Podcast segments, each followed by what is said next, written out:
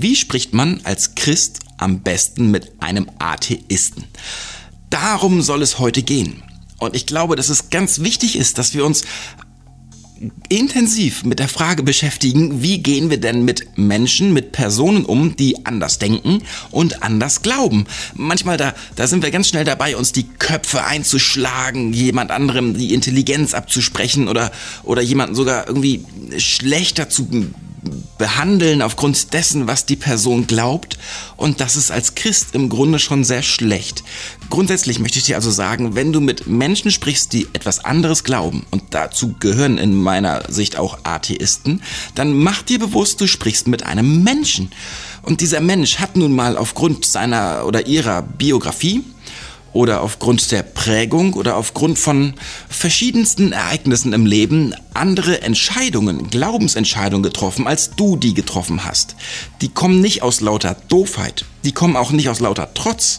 Und ich glaube tatsächlich, dass wir viel als Menschen voneinander lernen können, dass wir uns als Menschen gegenseitig bereichern und dass es wirklich gut ist, miteinander im Gespräch zu sein. Nun gilt das vielleicht allgemein. Deine Frage und die Frage, die ihr gemeinsam auch hochgeratet habt, wo ihr gesagt habt, darum soll es heute gehen, die lautet etwas anders. Also grundsätzlich ist es ja so, Du kannst mir anonym Fragen stellen. Der Link hier ist unter dem Video zu finden. Zu Telonym gelangst du da. Da kannst du mir anonym deine Frage stellen. Und wenn ich merke, das ist eine Frage, da sollten wir ein Video zu machen, dann kommt die in die Umfrage. Den Link findest du auch hier unter dem Video. Und da stimmt ihr gemeinsam ab, wo wir uns in den nächsten Wochen mit beschäftigen werden. Die Frage, um die es jetzt ging, die lese ich noch einmal vor. Die geht auch in die Richtung, wie diskutiere ich mit Atheisten, aber die ist ein bisschen, ein bisschen anders. Also du hast geschrieben, was antwortet man als Christ gegenüber einem Atheisten, dass Religion die Verzweiflung der Menschheit ausnutzt und ein Instrument ist, um Menschen systemrelevant gefügig zu machen und die Kirche ist sowieso gleich die Organisation für scheinheiligen, unrechtmäßigen Reichtum schlechthin.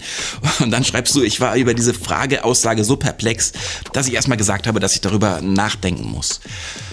Ähm, du merkst, an, an, dieser Stelle ist das nicht mehr nur ein Gespräch über verschiedene Überzeugungen, sondern da werden ja Thesen in den Raum gestellt und da geht's, glaube ich, den meisten jetzt auch drum, was mache ich denn, wenn ich mit so was Krassen konfrontiert werde und ja, regelrecht perplex bin? Also ich, ich kenne das aus meinem Leben auch. Ich habe viele, sehr, sehr viele atheistische und auch andersgläubige, islamische, sogar buddhistische Bekanntschaften.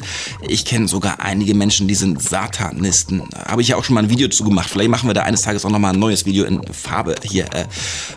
Äh, ich kenne sehr, sehr viele und ich diskutiere seit Jahren, seit ich Teenager bin, schon von Herzen gerne mit allen Menschen, die in irgendeiner Form etwas glauben, die, die sich austauschen möchten und so weiter und so fort. Und ich kenne auch diese Argumentation, dass dann direkt irgendwas in den Raum gestellt wird, so nach dem Motto, das, was du, Simon, glaubst, das ist ja sowieso eh Blödsinn. Also da, da kann man ja gar nicht dran glauben. Das ist ja, das ist ja einfach nur für Dove das, was du an Argumenten sagst, da gehe ich gleich drauf ein, das ist schon eine gehobene Form. Das, was mir eher dann begegnet, ist ja Hexenverbrennung, Kreuzzüge oder ganz, ganz klassisch die ganzen Missbrauchsopfer in der Kirche. Da, da kann man sich doch nicht mit identifizieren. Also hör bitte auf, das zu glauben. Das ist eigentlich die Botschaft, die ich dann bekomme. Was macht man denn dann? Also wie reagiert man?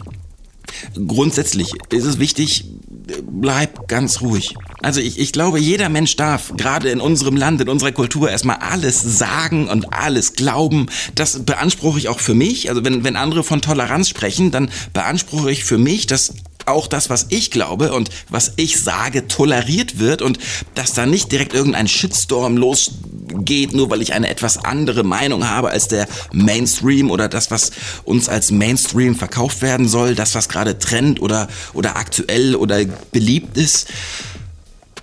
Und deswegen kannst du ganz ruhig bleiben und ganz gechillt bleiben. Allerdings, und das ist das, wo du merkst, da bist du perplex geworden, lohnt es sich dann auch, sich mit diesen Argumenten auseinanderzusetzen. Manchmal, gerade in der Anfangsphase, wenn du noch nicht so viel Erfahrung hast, dann merkst du auch, das dauert ein bisschen. Also es geht nicht so im Gespräch direkt, sondern dann, dann kann man, das hast du genau richtig gemacht, sagen, du, pass mal auf, ich muss da erstmal drüber nachdenken. Es ist ein völlig vernünftiges und auch gutes Argument, nein, eine gute Aussage, wenn man sagt, du das, was du jetzt gerade formulierst, da kann ich dir nichts drauf antworten. Erstens, ich weiß es nicht. Oder zweitens, ich muss darüber nachdenken. Oder drittens, ich muss da mal meinen Pastor drüber äh, interviewen und fragen. Oder viertens auch, ich werde da niemals eine Antwort zu finden. Äh, manche Themen, die sind einfach so komplex, wenn, wenn jemand zum Beispiel anfängt mit Evolution im, in, den, in den Genen, die da irgendwo im Bio-Leistungskurs mal betrachtet worden sind. Ich selbst steige da aus, weil da, da fehlt mir auch das Grundlagenwissen. Da, da muss ich einfach sagen, sorry, nicht mein Thema, kann ich nicht mitgehen, können wir gerne stehen lassen und gut ist. Ne, man, man kann Dinge stehen lassen. Aber du kannst dann ja auch zu Hause dich nochmal damit beschäftigen und weiterdenken. Und ich glaube, dass es wirklich wichtig ist, sich mit ja, den, den Fakten, also dem Wahrheitsgehalt von Aussagen zu beschäftigen.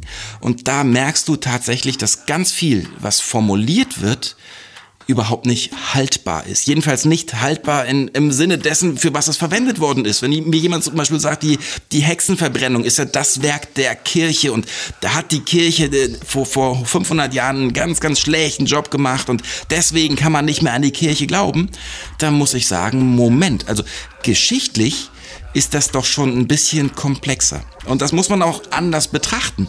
Hexenverfolgung gab es, ganz sicher. Und da gab es auch ganz sicher eine, eine, christliche Motivation, da waren Christen aktiv, aber die wesentlichen Urteile sind von staatlichen Gerichten gefällt worden. Das Ganze ging zurück auf einen Umbruch im Denken der Menschen, die gerade diese, diese zauberhaften und unnatürlichen und unerklärlichen Phänomene noch sehr stark aus ihrer alten Religion, also nicht dem Christentum, bewertet haben. Da hat sich also sehr, sehr viel vermischt und die Kirche hat eine ganz, ganz, ganz, ganz, ganz kleine Rolle geschichtlich nachgewiesenermaßen gespielt. Da kannst du also nicht sagen, die böse Kirche oder sowas, sondern, sondern äh, es war schlichtweg nicht so. Wird immer wieder zitiert, wird immer wieder angeführt, aber wenn man sich mit den Geschichtsbüchern beschäftigt, stellst du fest, es ist anders. Kreuzzüge übrigens ein, ein sehr spannendes Thema und ein sehr wichtiges Thema.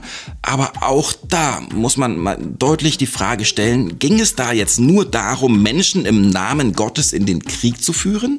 Ging es darum, dass da Geistliche, die in einer Beziehung mit Jesus gelebt haben, der Überzeugung waren, dass Jesus sie losschickt, um andere abzuschlachten? Oder war das nicht sogar noch ein bisschen komplexer? Ähm, ich werde dir heute nicht die endgültige Antwort geben. Wenn du möchtest, beschäftige dich damit und stell dir vor allen Dingen eine wichtige Frage.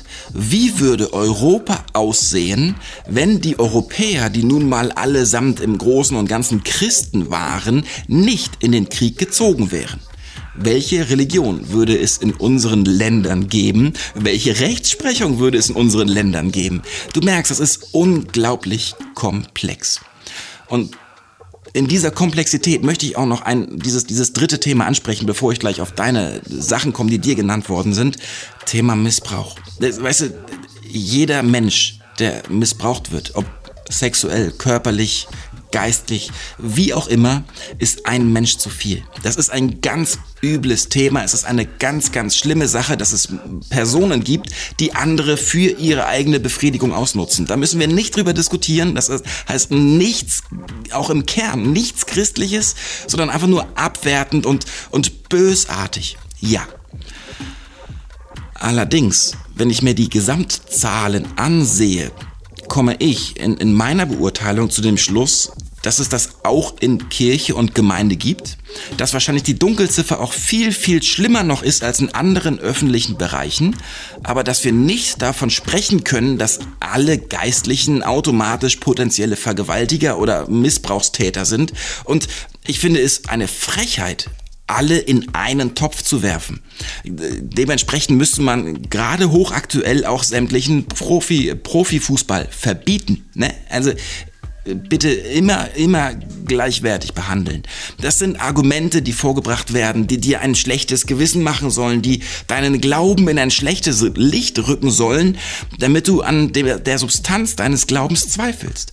Und an der Stelle ist es gut, setz dich damit wirklich auseinander und du wirst feststellen, es ist anders, als es dir vorgetragen wird.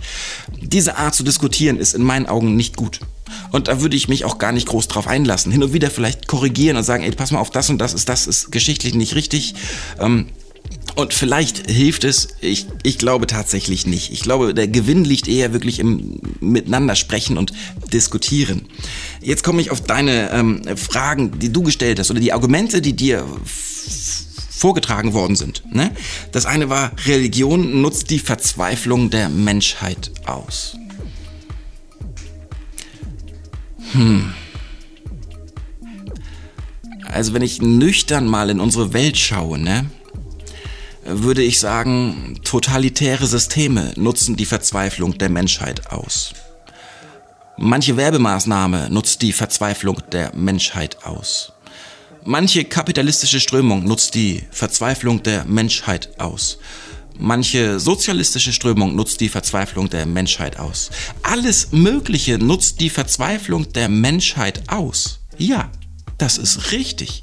Aber wenn ich mir dann meine Religion, das Christentum ansehe, dann stelle ich fest, wir, also diejenigen, die, die das glauben, was ich glaube und auch nach außen hin transportieren und vertreten, wir nutzen da nichts aus, um Menschen dann gefügig zu machen oder zu kontrollieren oder sonst irgendetwas.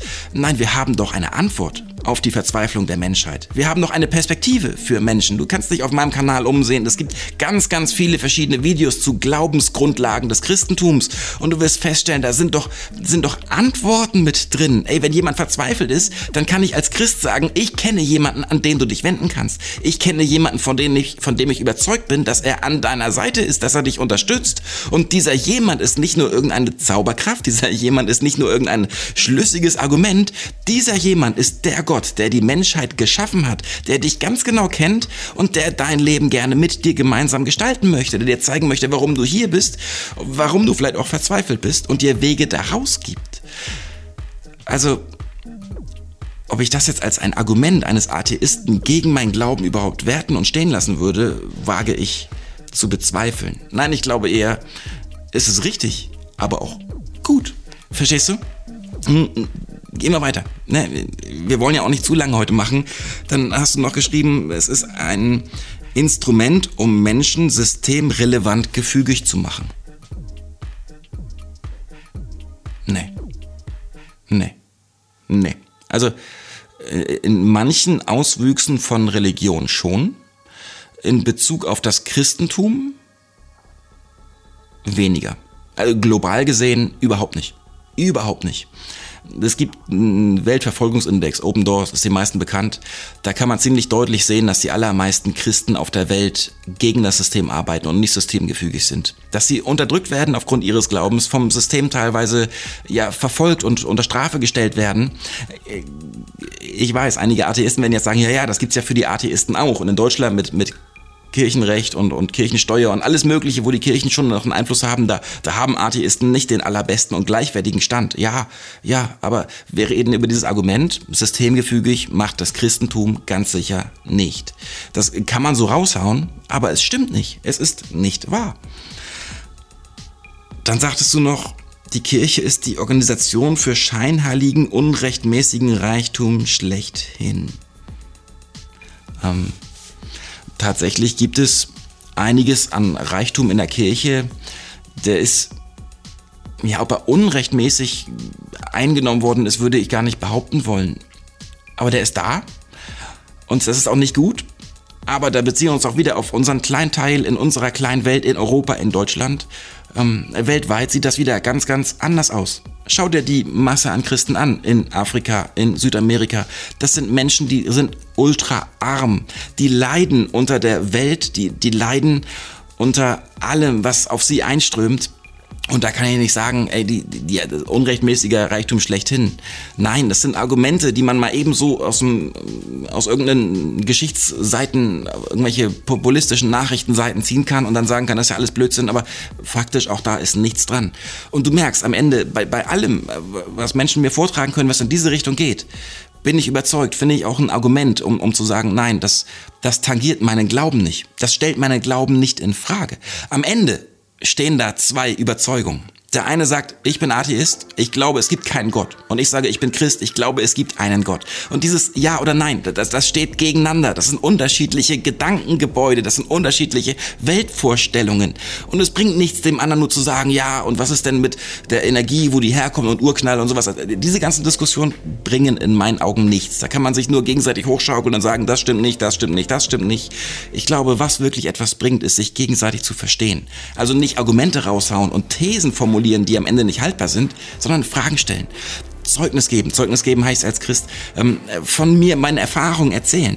Das mache ich von Herzen gerne und immer wieder, dass ich erzähle, wie ich Begegnungen habe, wie ich Erlebnisse habe, wie ich auch Visionen habe, wie ich mit Jesus gemeinsam lebe und eine übernatürliche Ebene in meiner Gedankenwelt, in meiner Lebensrealität wahrnehme, aufgrund derer ich überzeugt bin, dass Jesus real ist. Es sind nicht nur faktische Argumente. Es ist nicht nur Tradition. Das, was mich begeistert, ist meine Beziehung zu Jesus Christus. Und aus dieser Beziehung heraus diskutiere ich gern mit allen, die anders glauben und präsentiere ihnen, warum ich glaube, dass dieser Jesus mein Gott und der wahre Gott ist. Ich hoffe sehr, dass dir das ein bisschen hilft. Ich hoffe sehr, dass du damit weiterkommst in mancher Diskussion, aber vielmehr auch in deinen eigenen Gedanken. Und ich wünsche dir, dass du diesen Kern vom Glauben immer mehr entdeckst, weil das das ist, was dich trägt. Es geht nicht um gute Argumente, es geht nicht um Rhetorik, es geht nicht um Wissen über die Welt. Es geht über das Kennen von Jesus Christus, der dir in jeder Situation an deiner Seite stehen wird. Mit dem wünsche ich dir eine gute Woche. Ich bin gespannt auf deine Reaktion. Lass mir gerne einen Kommentar da. Ansonsten sehen wir uns nächste Woche wieder. Bis dann. Sei gesegnet. Ciao.